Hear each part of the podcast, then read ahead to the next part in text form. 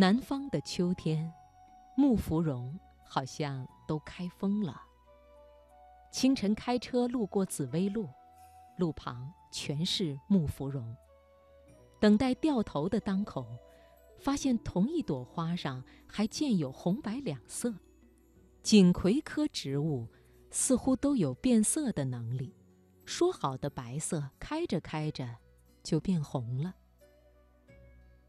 我对木芙蓉其实怀着一种别样的感情，说来好笑，因为有人说过我像她。认识她的时候是二零一三年的秋天，那时我正在西藏，每天很是悠闲。就当我犹豫着要不要回长沙的时候，是她说：“木芙蓉开了，回来吧。”我可能是很幸运的。遇到他以后，生活和工作就仿佛有如天助，不仅顺利地熬过了最艰难的岁月，也很顺利地等到了自己的机缘。于是，每次看到木芙蓉，我总是会想起他说的“我像他”。前几天陪家人去湘西，回来的高速上路过一个加油站，那加油站在一个山坳里。视野所及，种满了木芙蓉。虽然是地道的湘西地域，但我竟然觉得很像外婆家。上个世纪九十年代的任何一个初秋，我都要去外婆家住上一段。我外婆那时住在山旮旯里，屋前有小溪，溪边长着大株大株的木芙蓉，风物。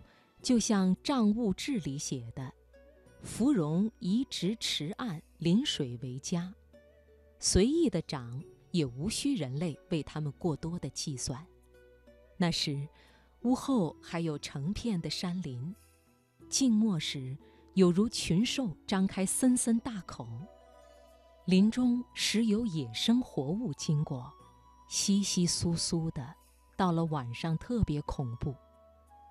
湘北的山头多数平缓，所以适宜对地力要求不高的草木，比如茶树，比如木芙蓉。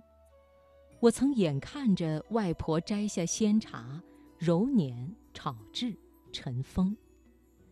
因此，我从小看到木芙蓉就觉得特别亲切。花朵硕大无比，哪怕枝条没有丝毫设计感，潦草蓬乱。花却总是能够饱饱满满的开。古人说：“芙蓉如面柳如眉”，没错分毫呀。确实是，但逢开花，就能让人为它驻足的模样。然而，等到我长大以后再看到它，却发现不知何时，它已经彻彻底底地沦为了路边花。可能是他对地力没有任何挑剔，又能够吸尘的缘故吧。湖南人自古地力并不算肥厚，所以便植木芙蓉。据说湖湘大地之所以被称为芙蓉国，因为自唐代时湘江一带就广种木芙蓉。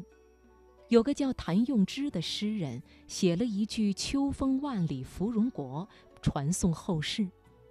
只是，究竟哪个地方才是木芙蓉的正宫？湖南和四川历来争论不休。成都人直接管自己的城叫芙蓉城或是锦城。还有一个著名的典故：传说，五代后蜀皇帝孟昶有个妃子叫花蕊夫人，不但妩媚娇艳，还特别爱花。有一年，他去逛花市，在百花中看到一束芙蓉花，像天上的彩云，尤其喜欢。皇帝为了讨爱妃欢心，颁发诏令，在成都城头尽种芙蓉，秋间盛开，蔚若锦绣。待到来年花开时节，成都于是四十里如锦绣。孟昶再携花蕊夫人一同登上城楼，相依相偎观赏红艳数十里，灿若朝霞的成都木芙蓉花。后蜀灭亡以后，花蕊夫人被赵匡胤掠入后宫，因常常思念前夫，所以偷偷珍藏着孟昶的画像。赵匡胤得知后极其震怒，逼他交出画像，但花蕊夫人坚决不从。赵匡胤一怒之下便杀了他。后人敬仰花蕊夫人对爱情的坚贞不渝，便尊她为芙蓉花神。这大概也是为什么木芙蓉的颜色采用红白布局，白里透红可能是粉面含羞，而红里透白则是痛楚的失去了血色。很多时候。植物的特点从名字上也能揣摩出来。木字头的花，比如木槿、木棉和木芙蓉，花瓣都有点相似。取一个“木”字，也许并不只因它们是木本植物吧。它们花瓣上的那种明显的褶皱，也真是像极了木头的纹路。但又不像木槿羞涩而清丽的细弱，和木棉压抑又骄傲的大红，而木芙蓉几乎是最不上镜的。不上镜的原因，一来是它的叶子太宽大，卵形或圆卵形，分出三角形的裂片，还带着细密的绒点和斑点，所以看起来就不够光滑和精致。然后是它的花，单生于枝端的叶叶间，花瓣一片一片的胡乱的长，也不顺从。好不容易挨到了结果，种子的背面还长满了长长的柔毛，所以是怎么看怎么不熨帖。但木芙蓉仍然有它的独特之处，它能够在一朵花里充盈着粉红、水红。白和浅紫四种颜色，在植物里面，复色花都是高难度的呈现，需要天赋和运气。